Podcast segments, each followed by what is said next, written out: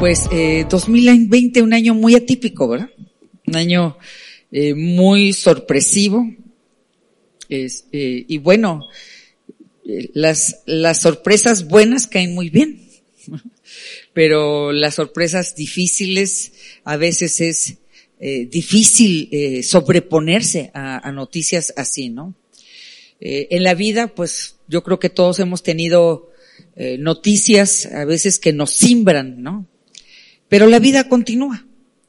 Y en este caso estamos 2020, yo me acuerdo que estábamos empezando el año, eh, empecé con el reto de un congreso de mujeres, siempre lo hacemos aquí, y tuve la idea de hacerlo como un retiro, como realmente empezó, así empezó el, el congreso de mujeres, y pues fue un reto porque eh, pues el costo era diferente, este, era una buena inversión para las mujeres, pero regresaron muy contentas. Antes de irnos ya estaba el run run de todo esto, me acuerdo que llegó la hermana Sandra Howell de allá de Laredo, y pues estaba, estábamos platicando, me acuerdo platicando, este, las hospedé ahí en la casa de ustedes pues, para bajar costos operativos y estuvimos, eh, todas las predicadoras que vinieron, estuvimos platicando y pues estaba platicando todo lo que se decía del coronavirus allá en Estados Unidos y este, aquí Cristina venía del Salvador, la pastora Cristina. Este, y pues a la siguiente semana de que regresamos del Congreso, regresamos el fin de semana del Congreso de Mujeres, y para las, creo que fue un martes, ¿no? Una cosa así, este, fue el 11, ¿no? De, de, marzo, pues está la noticia de que pues estamos todos en una cuarentena.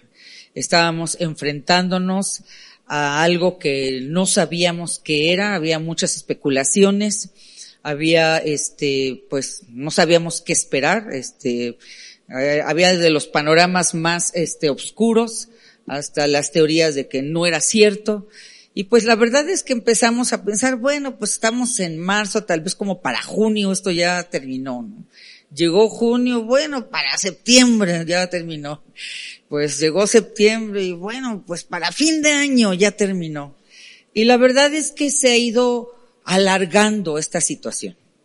Y bueno, eh, me acuerdo estando ahí en, en, en casa, este, porque bueno, eh, pues llegó un momento en que tomamos la decisión de antes de que nos pidieran que cerráramos, nos tomé la decisión por protección de todos de cerrar, o sea, las oficinas nosotros las cerramos desde una semana antes de que lo exigieran como tal. Dijimos, las, las oficinas se cierran, ya no, no. Y lo que hicimos fuimos a trabajar a casa un grupo, pues de los que estaban en el staff, dije, yo no los puedo forzar a nada, no los puedo obligar a nada, yo entiendo cada quien tiene que tomar sus decisiones.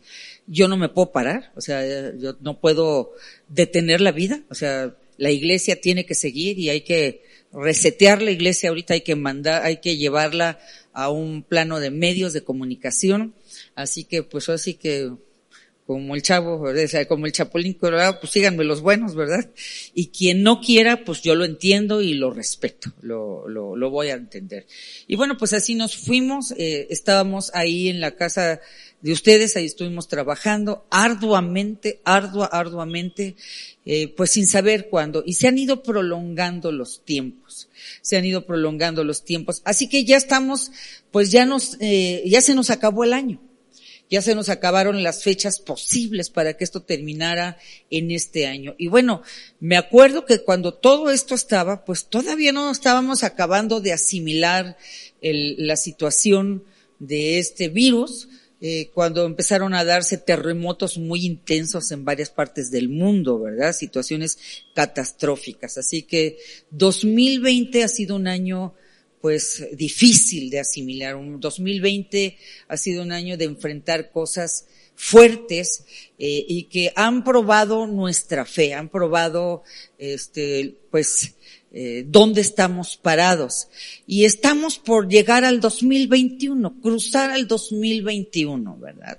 Y pues yo sé que este año fue año de pérdidas de vidas humanas, eh, seres queridos han partido, este, no quiero decir que no me ha importado las circunstancias que se han enfrentado en, en, por supuesto, pero tal vez no me había tocado eh, personas pues tan cercanas, ¿verdad? Como fue hace poco el, el pastor Jesús Neira, que está ya con el Señor, pues una persona muy, muy querida por esta iglesia, por, por mi persona, él, su familia.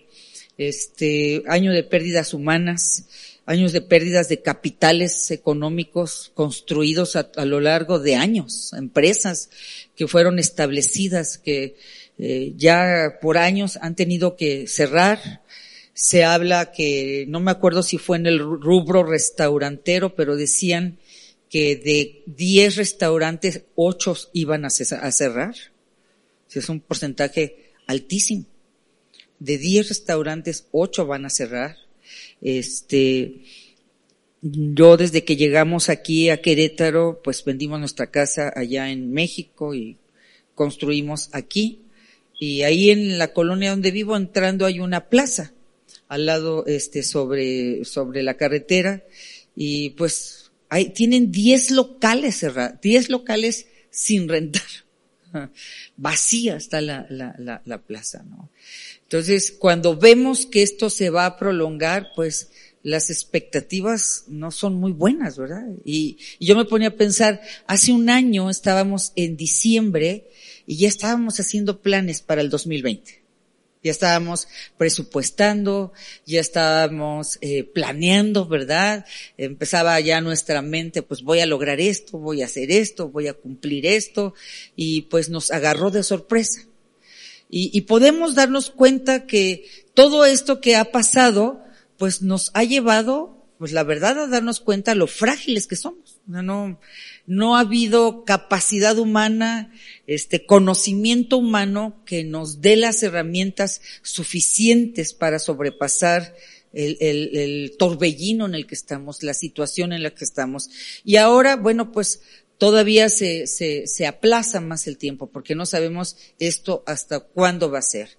Eh, pues son, son realidades que estamos enfrentando 2021 y, y, esto me recordó un pasaje en la escritura que lo narra Marco, Mateo, lo narra, lo narra Lucas y lo narra también Marcos.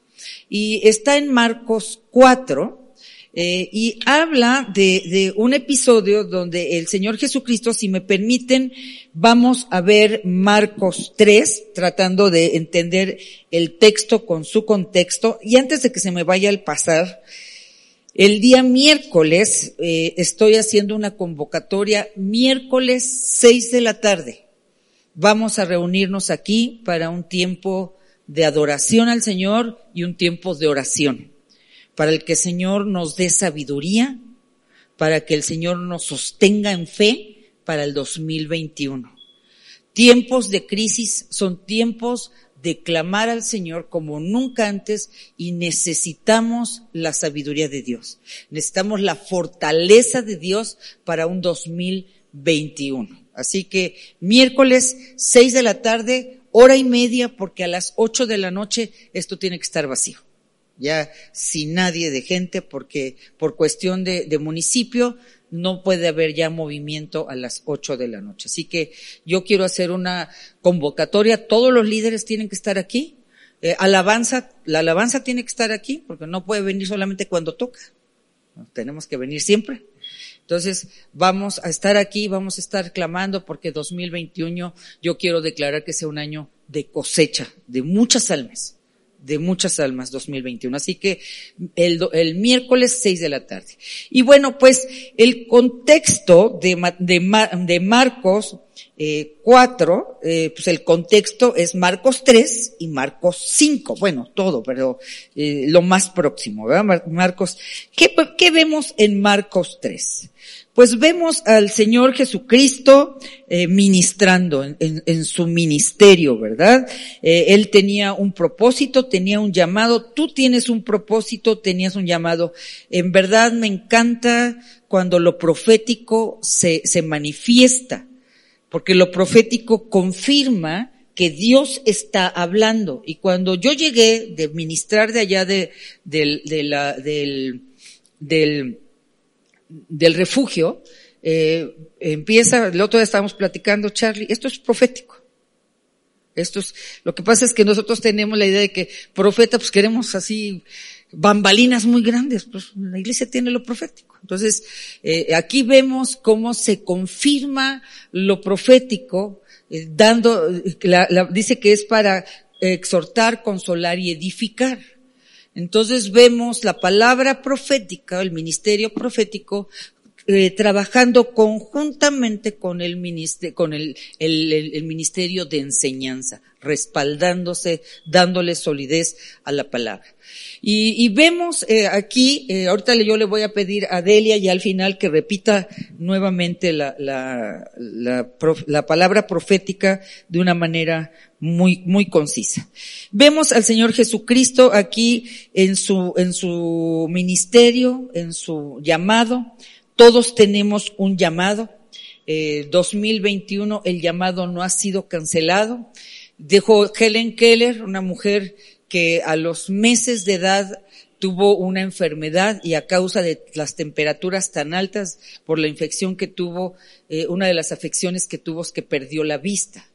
Y si tú lees la, la historia de Helen Keller, pues es impactante porque pues los padres no supieron cómo manejar esta situación, finalmente la confinaron, la, la, la eh, relegaron y esto causó en ella un problema conductual muy difícil, que pues no tenía enseñanza porque era invidente, eh, no podían manejarla porque tenía problemas conductuales, por una causa trajo a la otra, hasta que vino a la vida de esta mujer una institutriz que contrataron y esta mujer, eh, con toda la paciencia, todo lo que no se le había enseñado, en, en, cuanto a, desenvolverse socialmente. Ella con paciencia le enseñó y le enseñó a, leer braille. Y bueno, fue una mujer brillante. Había un propósito en la vida de Helen Keller. Y, y traigo esto porque la palabra dice, yo te conozco desde que estabas en el vientre de tu madre. El Señor nos conoce, hay un propósito. Y todo esto que está pasando no lo está cancelando. El Señor tiene control de todo. Y esta mujer dijo, hay algo peor que no tener, que no tener vista, es no tener visión. Y nosotros tenemos una visión de parte de Dios. La visión, el propósito de Dios no ha sido cancelado. Para los que amamos a Dios, todas las cosas ayudan a bien. Esto es los que conforme a su propósito son llamados. Eso dice Romanos 8. Y, y vemos aquí que eh, en este en este capítulo 4, pues está el Señor Jesucristo con sus discípulos y les y les da una instrucción y les dice, "Pasemos al otro lado." O sea, si me permiten parafrasearlos, pues vamos a lo que sigue. ¿Ah? Vamos a lo que sigue. 2021, iglesia, vamos a lo que sigue. Vamos a lo que sigue. Sé que no, no, no suena muy prometedor. Sé que las voces de temor están gritando. Sé que las circunstancias no son favorables, pero yo quiero tomar este tema el día de hoy. Y vemos en el contexto, vemos al Señor Jesucristo, pues enfrentando eh, a la oposición que tenía gente religiosa, poniéndosele en contra, pero él no se detenía por nada.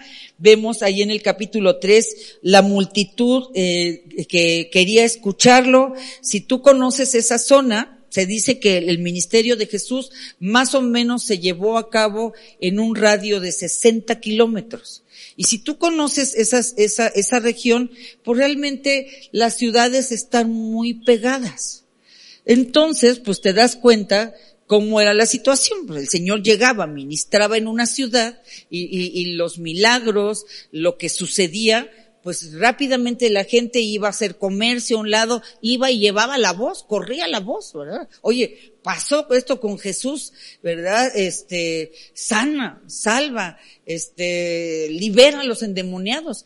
Y vemos haciendo esto en el capítulo 3 al Señor Jesucristo. Vemos que él dice, mas Jesús se retiró al mar con sus discípulos y le siguió gran multitud de Galilea y de Judea, de Jerusalén, de Idumea, del otro lado de Jordán y de los alrededores de Tiro y de Sidón, oyendo cuán grandes cosas hacía, gracias, grandes multitudes vinieron a él.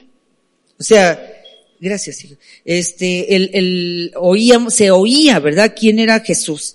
Y dijo a sus discípulos que le tuviesen siempre lista la barca a causa del gentío.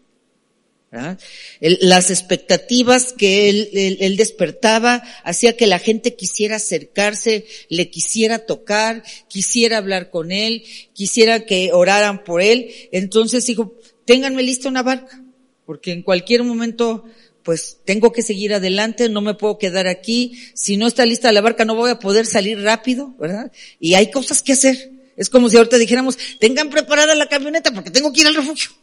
Voy para allá, corriendo, y regreso. Hay cosas que hacer.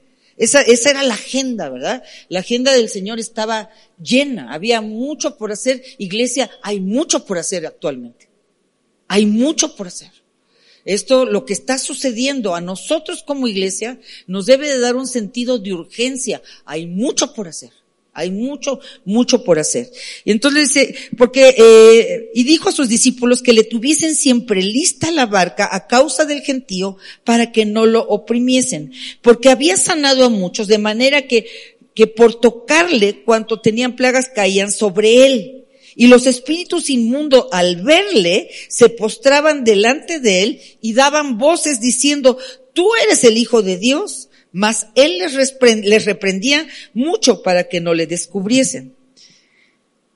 Después subió al monte y llamó así a los que él quiso y vinieron a él y estableció doce, ¿verdad?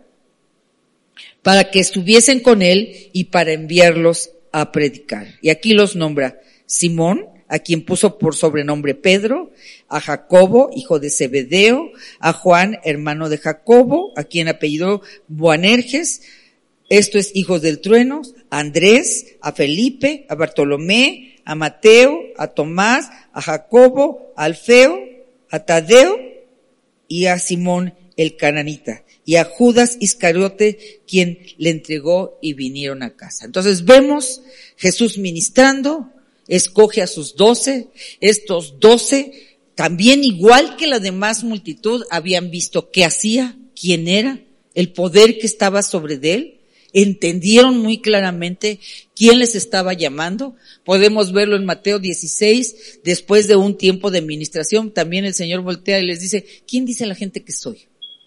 Dicho de otra manera, ¿qué se dice de mí? Y pues empiezan a decir, bueno, pues unos dicen que eres tal profeta, otros dicen tal que eres el profeta, lo que, ok, ok, o sea, eso es lo que dicen. Ahora les voy a hacer una pregunta, ¿quiénes dicen, quién dicen ustedes que soy yo? O sea, ya, ya me dijeron qué dice la gente, ahora yo quiero saber quién yo soy para ustedes. Y, y contesta Pedro, tú eres el Cristo, el Hijo del Dios viviente.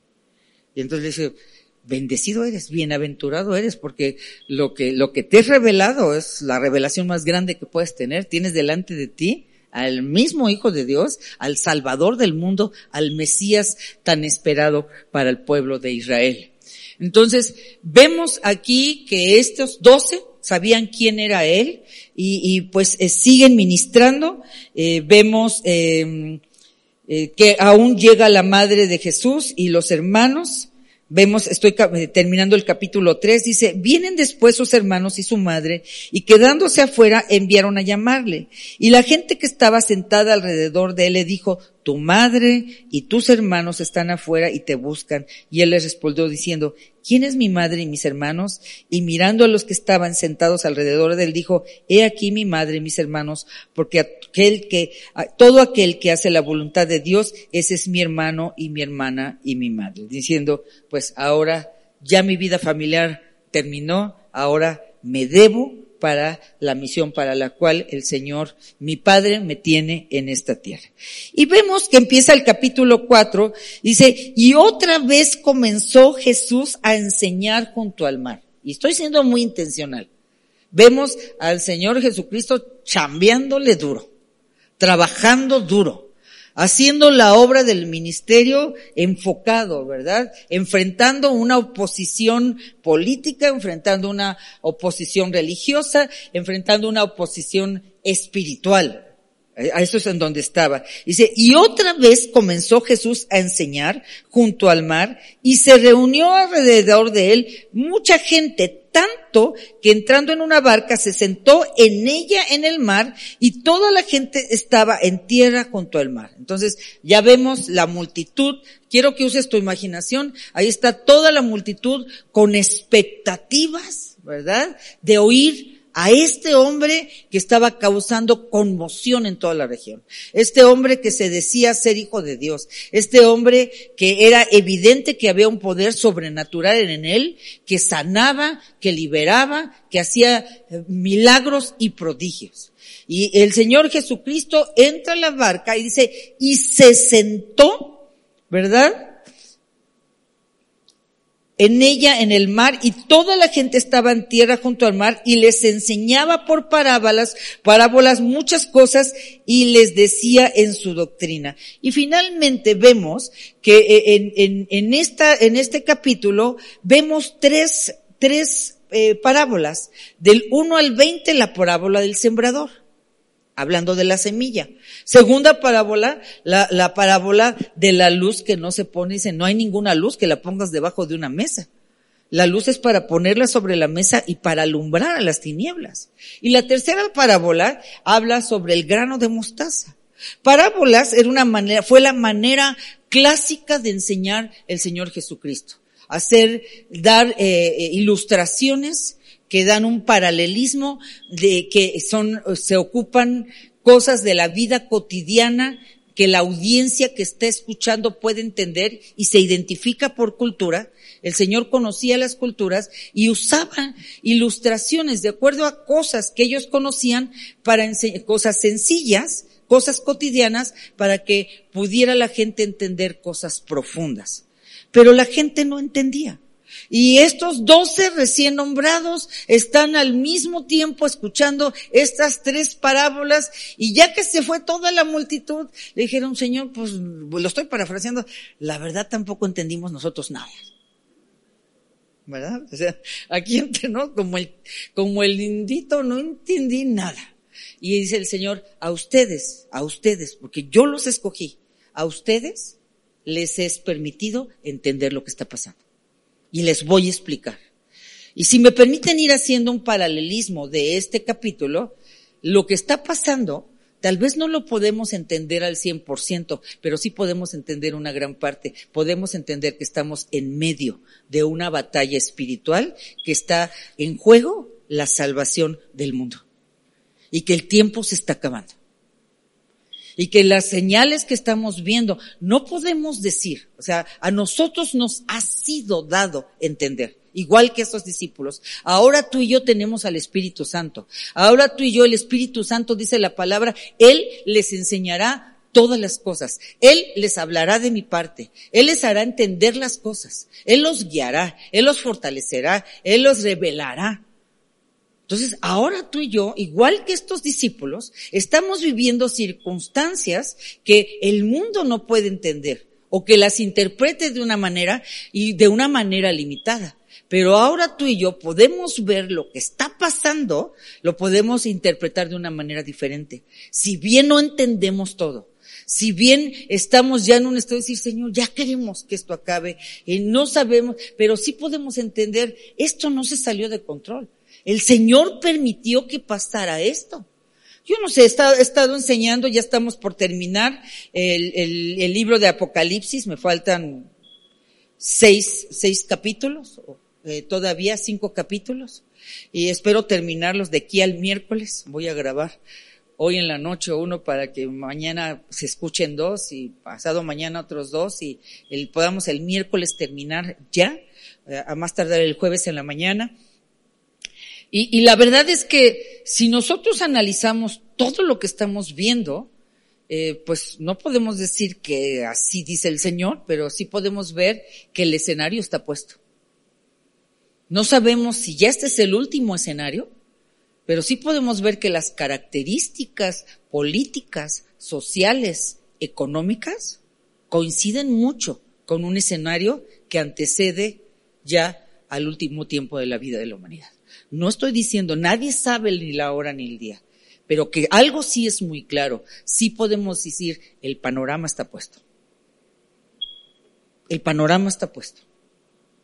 O sea, el, mundo está clamando por una solución. Eh, eh, podría ser, y aclaro, es una suposición. Nadie sabe, pero que el panorama está puesto y que las circunstancias son adecuadas, son muy adecuadas. ¿Por qué? Porque estamos viviendo una crisis económica que se va a reciar todavía más y que el mundo va a estar susceptible a seguir a un líder mundial que dé una solución en todos los rubros. está más que susceptible el mundo. Esa es la verdad. El panorama se presta. Entonces, nosotros en este tiempo podemos estar viendo y, y, estamos sufriendo la situación. Estamos en medio de una tormenta nunca antes vivida. Estamos en medio de la tormenta. Pero nosotros, a nosotros podemos verla desde otra perspectiva a como la ve el mundo. Y vemos que aquí el Señor está ministrando y bueno, pues ya está hablando las, las parábolas que ya les comenté. Y ahí en el versículo 33 termina lo de las parábolas diciendo, con muchas parábolas como esta les hablaba la palabra conforme a lo que podían oír. Y sin parábolas no les hablaba, aunque a sus discípulos en particular les explicaba todo. ¿Ok? Dice, y de repente hay un apéndice y pasa a otra cosa. Y dice, aquel día, cuando llegó la noche, les dijo, pasemos al otro lado. Y déjame explicarte que eh, es muy bonito, la zona de Galilea es una, una de las, yo tuve la oportunidad de ir hace unos años allá, como unos siete años allá, y, y, y es muy bonito, Galilea es muy bonito. Pero eh, los paseos, porque los paseos a los que tú vas en todos estos lugares, todos los lugares históricos, pues escogen los lugares donde el Señor, en el monte de las bienaventuranzas, te llevan, te llevan a Masada, te llevan a este, al Getsemaní, o sea, te llevan lugares, este, pues clave donde estuvo el Señor Jesucristo. Y, cuando tú vas allá a Galilea, pues estás un rato ahí en, en, en la ciudad, estás en los restaurantes y, y ahí están los, los, los viajes que te hacen atravesar el mar de Galilea, que por cierto no es un mar, es un lago pero se le llama el mar de Galilea. Es un lago que está 20 metros debajo del nivel del mar. Y el, este mar, este, este lago está rodeado de colinas. Y por la ubicación geográfica de donde está Galilea, los vientos son vientos muy agresivos. Las circunstancias se dan para que se levanten vientos muy fuertes. Y otra de las características de esa zona es la oscuridad que se siente cuando se apaga la ciudad, cuando ya el muelle se apaga, cuando ya se acaba la actividad comercial y vas, tienes que atravesar el lago. Yo me acuerdo que nos llevaron, eran como las siete de la noche, entonces nos llevaron y a la mitad del lago la lancha apagó el motor y se quedó quieto. Entonces lo que, que nos querían ilustrar era el viento, aunque no estaba, aunque no estaba este, embravecido el viento, aún en la quietud que había, se escuchaba el viento, como, como este, cómo sonaba. Y decían, bueno, lo que ustedes están oyendo ahorita está en calma. Y, y, y, y lo que te querían hacer ver es la oscuridad en la que se veía. Y yo creo que ese viaje pues lo hacen intencionalmente para llevarte a Marcos 4, ¿no? A lo que estaba viviendo esos, esos discípulos. Y dice que ahí, eh, dice, llegada ya la noche, les dijo, pasemos al otro lado. Dicho de otra manera, pues vamos a lo que sigue. Sea, sigamos adelante con lo que tenemos. Y despidiendo a la multitud, le tomaron como estaba. Muchas veces si tú no lees el texto con su contexto, pues te pierdes de lo que quiere decir. Pero si tú leíste con calma el capítulo 3, ¿cómo estaba Jesús? Sentado enseñando. Entonces cuando Él les dice, pasemos al otro lado, dice, le tomaban como estaba. ¿Cómo estaba? Sentado. Entonces les dijo, sigamos adelante. El Señor Jesucristo estaba sentado, había ministrado. Todo el día antes había estado ministrado a una multitud, había estado este, enfrentando endemoniados, había estado liberando gente de opresiones demoníacas, había estado este, llevando la palabra de salvación, había estado ministrando sanidad. Y había también con él otras barcas. Pero se levantó una gran tempestad de viento y echaba las olas en la barca de tal manera que se anegaba o se inundaba. Y él estaba en la popa, o sea, lo vemos que se lo llevaron como estaba, como sentado, porque estaba enseñando. Y empieza a correr este, la, la, la, barca, ¿verdad?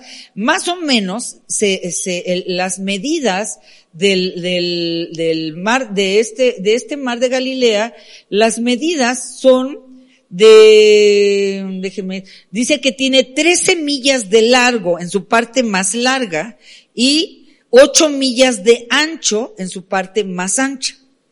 Entonces, pues no sé, digo, empezaron a correr, si estamos hablando de, de 13 millas, si la ponemos a este, pues 26 kilómetros cerrados, 26 kilómetros de, de largo por 16 kilómetros de ancho. Así que, pues para correr esos kilómetros, pues no, pasó un tiempo. Y de repente empieza el viento a reciar inesperadamente, ¿no? Eh, tenemos que no perder de vista varias cosas. Estos eran pescadores. Estos eran pescadores que, conocían el mar de Galilea. Que, de hecho de ahí sacaban producto para, sustentarse. Así que era gente experimentada. Además eran gente ya adulta. ¿Cómo infiero esto? Pues no lo dice textualmente, pero si tú y yo conocemos la escritura, sabemos que Jesús dijo, no he venido a abrogar la ley, he venido a cumplirla. Y dentro de la ley estaba establecido que ningún hombre podía llevar a cabo un ministerio hasta que no tuviera 30 años. Jesús mismo cumplió con eso. O sea, él tenía 30 años cuando empezó. Así que por lo tanto inferimos que cuando él llama a sus discípulos, sus discípulos también cumplían con ese requisito porque él dijo, no he venido a, violar la ley, he venido a cumplirla. Así que estamos hablando de hombres eh, ya recios, de hombres ya de una edad madura, ya este, trabajadores que están con él, ¿verdad? Acuden al llamado del Señor Jesucristo y empieza a, a, remeter una, una, este, una tormenta terrible. Y estando él en la popa durmiendo, de repente, ¿en qué momento el Señor pues toma la decisión, pues voy a descansar? Y aquí me encanta porque podemos ver eh, eh, a, Jesús eh, 100% hombre y 100% Dios. En su parte humana, cansado cansado de estar ministrando, cansado de estar pues asoleándose, todas esas zonas son zonas, así bien estaban en el mar de Galilea, pero todas esas zonas son zonas también semi, sus topografías son secas, ¿verdad? A lo mejor venía, pues venía de otras regiones, había estado bien, y él tomó, él dijo, pasemos al otro lado. Ahora, cuando él dice pasemos al otro lado, él sabe a dónde va. Él no le toma nada por sorpresa. Él sabía en el 2019 que en el 2020 iba a haber una circunstancia que a ti y a mí nos tomó de sorpresa, pero a él no. 2021, realmente tú y yo muy probablemente compartimos este sentimiento. Tenemos fe, pero no sabemos a qué tirarle, humanamente hablando. No sabemos a qué tirarle. Y tal vez por primera vez tenemos una sensación de vulnerabilidad y decir, Señor, pues no sé qué decisión tomar. O sea, el escenario no es el mismo, no estoy acostumbrado a no saber qué va a pasar. O sea, no sé, mis hijos van, pues si, tú eres eh, mujer que trabaja, pues yo no sé qué va a pasar. Las escuelas no están abiertas, tengo que seguir con mis hijos en la casa, no sé si voy a poder seguir trabajando, no sé, no, hay, hay un, hay una inestabilidad emocional, hay un, es un saber qué va a pasar. Y, y en este caso, el Señor, cuando dijo, vamos al otro lado, Él sabía de dónde venía y él sabía a dónde iba. Y cuando les dijo a sus discípulos, pasemos al otro lado, él sabía que iba a haber una tormenta. Y él sabía que no iba a pasar nada y que iban a llegar al destino para el cual el Señor los había puesto y para lo cual ellos, él los había llamado. Porque vemos que después de este lugar, él llega a Gadara. Y vemos que cuando inmediatamente todavía no acaba de bajar de la barca hay un, un, hombre endemoniado, dice un hombre que eh, habitaba ahí entre los sepulcros, su casa era, dicho de una manera coloquial, él vivía en el, en el cementerio. Y dice ahí en, en, el, en, en Marcos 5, dice que este hombre no lo podían atar ni con cadenas. Sea, yo no sé si has visto alguna vez una persona endemoniada, pero el poder de una persona endemoniada, la fuerza de una persona endemoniada es un poder sobrenatural. Realmente es un espíritu demoníaco que tiene eh, posesionada, que está posesionando a esa persona y se manifiesta ese poder sobre esa persona. Y no hay una persona, una persona o dos personas no pueden sostener a una persona endemoniada. Porque es un poder sobrenatural que lo está poseyendo. Y dice que este hombre, el Gadareno, que eh, estaba, eh, en cuanto ve a Jesús, eh, es interesante, porque vemos que no solamente la gente necesitada reconocía en Jesús quién era él, sino aún los demonios reconocen quién es Jesús. Porque aquí el Gadareno dijo, ¿qué tienes contra mí? Hijo de Dios, en otra palabra. Es interesante. Este, este demonio esta, esta legión que tenía este hombre reconoció la autoridad de Jesús en cuanto lo vio. Y vemos, si regresamos a la escena de la barca, este, pues vemos, estos discípulos eran pescadores experimentados. ¿Verdad? Toda su vida habían pescado, habían crecido en el medio. Pero empiezan a, a, suceder la situación, vemos que ven una tormenta que diciendo, no la vamos a lograr, no la vamos a librar.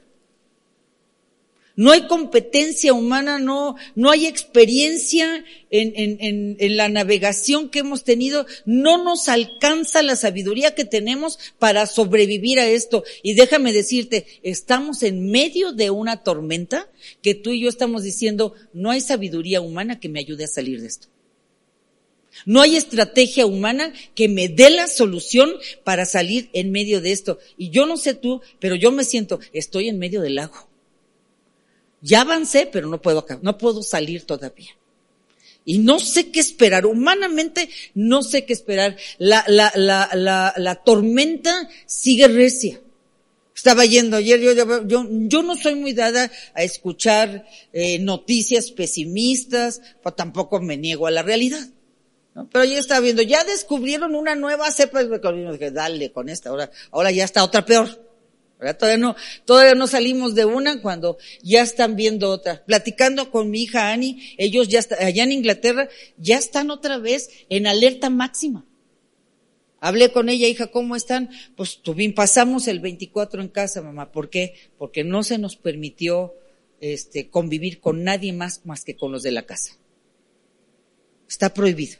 Es más, Sophie, este, uno de los compañeros de la escuela, eh, fue este, declarado con coronavirus y por lo tanto Sophie ya está en cuarentena. Hasta que se descargue en ella que no hay una que no hay una este que no hay un contagio para que ella pueda reintegrarse porque allá en Inglaterra están regresando ya a las escuelas pero los tienen por células entonces, no sé si son 12 o son 15, son 12, 15 alumnos juntos, 12, 15 alumnos, no conviven con los otros 12, 15. Y si alguno de esas células se enferma, inmediatamente esa célula la retraen y la, y la, y la, este, y la, la ponen en cuarentena y la observan. Se me hace una medida muy inteligente, ¿verdad? Entonces dijeron, pues nosotros no estuvimos aquí en casa, este, y además, eh, le dije, no fueron ni con tu suegra, no mamá, no, no podemos. O sea, tuvimos que quedarnos aquí. Y además, eh, aunque nos hubieran permitido convivir con mi suegra, pues no lo hubiéramos podido hacer porque eh, ya Sofi y todos nosotros, pues al estar ella en cuarentena, pues vamos a estar nosotros también. O sea, tenemos que pasar el tiempo para saber qué va a pasar. Entonces, pues eh, vemos aquí, estamos, tal vez ya estamos empezando a impacientarnos. Dice que los, los, los discípulos se impacientaron, los, los discípulos empezaron a cuestionar, al grado que le dijeron, Señor, ¿qué no te importa que nos vamos a morir? Pues es la verdad, o sea, esa es la pregunta. Tú estás durmiendo, ¿qué? ¿No te importa que no ves la situación? Como que el tiempo no está para echarse una siesta, Señor. Y yo no sé cómo lo ves tú, pero no sé si te has preguntado de repente decir, Señor, ¿qué no te das cuenta de todo lo que está pasando? ¿Qué no te das cuenta que ya se cerraron tantos negocios? ¿No te das cuenta, Señor, que ya se me acabaron los ahorros? ¿No te das cuenta que me estoy endeudando? ¿Qué no te das cuenta y no solamente eso, digo, dice que aquí la palabra eh, este, eh, tempestad o vientos es parecido a, a, un, la misma palabra es lo que se usa para describir un terremoto. Y cuando dice un gran, la palabra gran es en el original mega, que es como un millón de veces más grande de lo normal. O sea, lo que quiere ilustrar era algo mucho más allá de lo normal. Y estamos, yo no sé qué noticias has, recibido este año. Muy probablemente no solamente ha sido el coronavirus, sino además a lo mejor perdiste algún ser querido. No solamente el temor de ser contagiado, sino a lo mejor perdiste el trabajo y no lo has podido encontrar. No solamente eso, a lo mejor hubo otro exceso. Yo les platicaba en la mañana, en esta semana pasada, bueno, desde que empezó todo esto del coronavirus, pues ya estando ministrando ahí en la casa, les digo un día Marlene, Digo, traigo, traigo una bola aquí. ¿Cómo cree? Digo, sí, traigo una bola aquí. Yo siento una bola aquí. Este, y me dice Malén, bueno, pues le da colitis. Sí, pues me da colitis. Mi, órgano de choque es el estómago.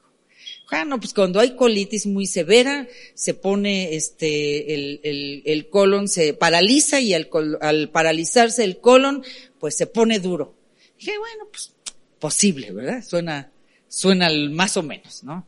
Pero la verdad es que entre el, el, pues la responsabilidad que teníamos de sacar adelante la iglesia, no teníamos la bendición de poder como estamos ahorita, teníamos que llevar la iglesia a las redes sociales, estuvimos produciendo, toda la semana estábamos de nueve de la mañana a once, una de la mañana. Más o menos ese era nuestro ritmo de vida produciendo, grabando, este, haciendo contenido, este, mil cosas, llevando lo administrativo ahí.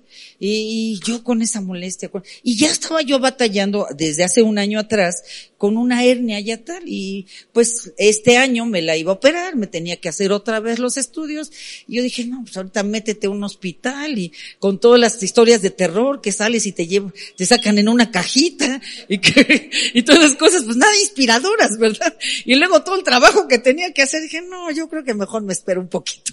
Podemos, eh, podemos, y que para la gente que me conocen saben que no soy temerosa, pero dije, la neta, tengo mucho trabajo. Este, ahorita están muy complicados los hospitales y mejor le esperamos un poquito al asunto, ¿verdad? No va a pasar nada. Siento la molestia, la acidez por la, por los ácidos que salen, pero pues nada, que tampoco nada del otro mundo. Pero hace dos semanas, casi tres semanas, empecé a, a, a, el estómago, a sentirme peor. O sea, ya, ya una situación verdaderamente inaguantable. Y miren que mi umbral del dolor es muy alto. O sea, no soy quejumbroso. Entonces, digo, yo tenía un papá que le decía, papá, me corté, échate limón. este, ahí en la fábrica había ácidos, ¿no? Este, papá, mira, mételo al ácido, al ácido muriático. rápido, y se te, y se te cuesta la, pues así fue enseñada, entonces, pues, está acostumbrada que rápido, así las cosas radicales para que se, entonces, no estoy acostumbrada a chillarle al asunto, pero la verdad ya me sentía muy mal. Y hace, hace tres semanas empecé ya con, con, con un problema en todo estomacal muy fuerte, este, eh, fui a ver al doctor y apenas me dijo, no, trae una infección y viene deshidratada. Qué barbaridad, este, pues cuánto tiempo, no, tiempo con esta, no, tengo como una semana que no salgo del baño, no, me dijo, está grave usted. ¿Por qué se esperó tanto?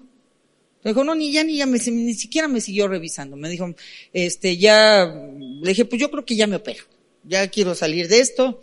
Me mandó a hacer la manometría nuevamente, la endoscopía y me quedé pensando, pues tengo como casi ya tres años que no me hago colonoscopía. Mi papá tuvo cáncer de colon y por prudencia me la hago cada dos años, cada dos años y medio. Le dije, oiga doctor, pues yo pienso que ya de una vez me la hago, ya si me van a anestesiar, pues ya de una vez todo. Me dijo, bueno, para mí es un tormento hacerme estos estudios porque lo que te dan es un vomitivo. O sea, la purga ese es un vomitivo, guácala, ¿no? Entonces me la tomo y la vomito. Me la tomo y la vomito. Entonces le dije, doctor, nada más dime algo que lo retenga, porque en verdad no soy chillona, pero no aguanto, me da mucho asco. Ya me dio algo, pues más gentil. La verdad es que me lo pude tomar y llego al otro día, eh, todo el lunes estuvimos juntas con los muchachos, estuvimos trabajando allá en la casa de ustedes. Les dije a los muchachos, me siento mal muchachos, traigo, traigo molestia, me siento decaída. Vénganse a trabajar acá, no puedo salir, tengo gente trabajando en la casa, este, eh, así que tengo que estar al pendiente, estaban pintores y pues así tengo gente aquí, entonces no me puedo separar de aquí, trabajamos aquí. Y ahí estuvimos, el lunes trabajando, y este, y el martes llego al, al, al, al estudio, once y media de la mañana. No comí desde el domingo en la noche.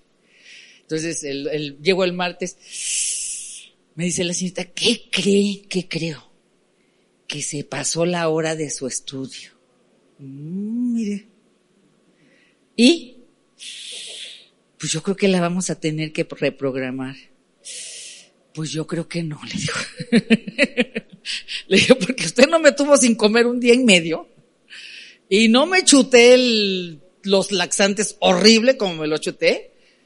Este, para que me lo vuelva a echar el numerito. Mejor a ver cómo lo arreglamos, ¿no? Vaya buscándome otro doctor. o a ver dónde me voy, pero yo me lo hago hoy. O sea, ya destiné el día. Así que, entonces ya le hablé al, al gastroenterólogo, doctor, pues me dicen que se equivocaron. Como si fuera tan fácil, ¿no? Entonces dijo, no, espéreme tantito. Ya me dijo, mire, ya hablé con el doctor, regrese en dos horas y media, el doctor tuvo una cirugía. Dije, bueno, que digan la neta, para que me traten de echar a mí la culpa. Este, se vale tener emergencias, pero vamos a solucionarlo. Bueno, dije, pues señor, dedicamos tu, tu ayuno, me dice Marlene de broma, por lo menos le dedicó su ayuno al señor, pastora, para que, para que le valga. Digo, bueno, buen punto, se lo voy a dedicar todo lo que me falte. Y ya regresé, este, ahí estuvimos, ya estuve platicando con el doctor, ya, de repente ya desperté de la anestesia. Y, me despierto con la noticia, señor, del doctor, me dice, señora, pues este, la buena es que ya terminó este estudio y la mala es que le van a hacer otro. ok. Entonces, este, pues tiene que bajar a que le hagan un TAC de colon este, porque no puede pasar, no puede seguir, hay una obstrucción en, el colon. No, no, sabemos qué es, ¿verdad? Y bueno, ya bajé, este, Marlene se comunicó con Lili, Lili llegó ahí, y ya cuando yo salí, pues ya eran las noches, eran casi las ocho de la noche, todo el día, ¿no? Entonces, este, pues yo llegué a la casa y dije, señor, este 2020 llueve sobre mojado, ¿no? O sea, llueve sobre mojado. Pero aún así, Señor, dependemos de ti. ¿Verdad? Y dije, bueno, pues ¿qué puede pasar? Pues si es algo muy grave, pues igual y ya me toca descansar, ¿no? Qué padre. Lástima por los que se quedan, porque yo ya voy a descansar. O sea, yo ya, se acabaron los afanes de la vida, ¿no? Eso dice Apocalipsis. O sea, ya ya no habrá lloro, ni habrá lágrimas. Entonces dije, bueno, Señor, pues si ya se acabó la historia, pues ya se acabó la historia. Yo ya voy contigo, yo ya voy a descansar. Pero lo que quiero decir, sabes, estás en la tormenta y todavía no sales y viene otra cosa. Y viene otra cosa. Nada más que hay cosas que no podemos perder de vista. El que nos está diciendo vamos al otro año es el Señor Jesucristo. Y Él es el que está en nuestra barca. Y no hay tormenta más feroz que Él no pueda detener. No hay circunstancias que Él no tenga bajo su control, porque aún esto que estamos viviendo le pidió permiso a Él para que sucediera. Suena absurdo escucharlo. Pero si es lo que la palabra dice, aún una hoja de un árbol no se mueve si no es por su voluntad. Eso es lo que dice la palabra. Y si nosotros leemos Apocalipsis, y si tú lees todas las interpretaciones de Apocalipsis, aún los finales de los tiempos, las situaciones más terribles, dicen que todo está siendo dirigido por la voluntad directiva de Dios, por la voluntad permisiva de Dios. Entonces, todo lo que está sucediendo es porque el Señor tiene un propósito. Y hay un propósito para tu vida. La palabra profética decía, no tengas miedo. No tengas miedo. Yo te conozco. Yo tengo planes para ti. Yo tengo planes para ti y, no va a suceder nada. Yo tengo todo bajo mi control. El Señor está en la barca. El Señor está ahí. E, Él está, tal pareciera ser que no está haciendo nada. Tal pareciera ser que a lo mejor no le importa todo esto. Ellos te impacientaron. ¿qué no te importa que nos vamos a morir? Y la verdad no lo expresa, pero Señor, ¿qué te importa la situación en la que estoy viviendo? ¿Qué no te das cuenta que no encuentro trabajo? O sea, y, y miren, aún, Señor, ¿qué no te das cuenta lo que yo he hecho por tu obra? O sea, no, no veo el retorno de inversión. ¿Me explico? Son cuestionamientos humanos. Los cuestionamientos de, este, de estos hombres eran válidos. Pero por otro lado también es sorprendente que los endemoniados le reconocían y estos dudaban del poder de él cuando habían visto sanar, cuando habían visto liberar. Ellos dijeron, porque cuando el Señor se, se, se despierta, no les sorprendió, no manchen, qué tormentón, chavos. El Señor se sorprendió, dijo, qué poca fe tienen. O sea, lo que le sorprendió al Señor no fue la tormenta. Lo que le sorprendió al Señor fue la actitud de ellos. Porque dice, los reprendió y les dijo, ¿por qué se amedrentaron? O sea, ¿por qué tanto grito? ¿Por qué tanto lloro? ¿Por qué tanto escándalo? ¿Por qué tanta laraca? Eso es lo que le, eso es lo que le llamó la atención al Señor. No la tormenta. A la tormenta voltó, le dijo, calla y enmudece. Y sabes qué? En los tiempos de crisis, en los tiempos de tormentas más difíciles en nuestra vida, la lucha es en contra de nuestras emociones. En los tiempos de las tormentas es en el momento de decir, te callas, enmudeces y es en este momento, abro mi voz, abro mi oído a la voz del Espíritu Santo y qué me tienes que decir tú de esto, Señor? ¿Qué tengo que aprender de esto? ¿Hacia dónde va esta situación? Pero sabes, en los tiempos de tormenta muchas veces escuchamos todo menos lo que el Señor quiere. Créeme lo que en este tiempo yo estuve en un momento de decir, Señor, ya desde que me dijeron, tiene que bajar a otro estudio porque no pudimos pasar, dije, cualquier cosa puede ser. Y nunca busques en Google, porque en Google te ponen tres, dos, uno, ya, se tiene que morir casi. ¿Me explico? Ya finalmente, pues si me van a tener que operar, pues no es algo, no es una tumoración, pues es algo delicado. Pero el Señor tiene control.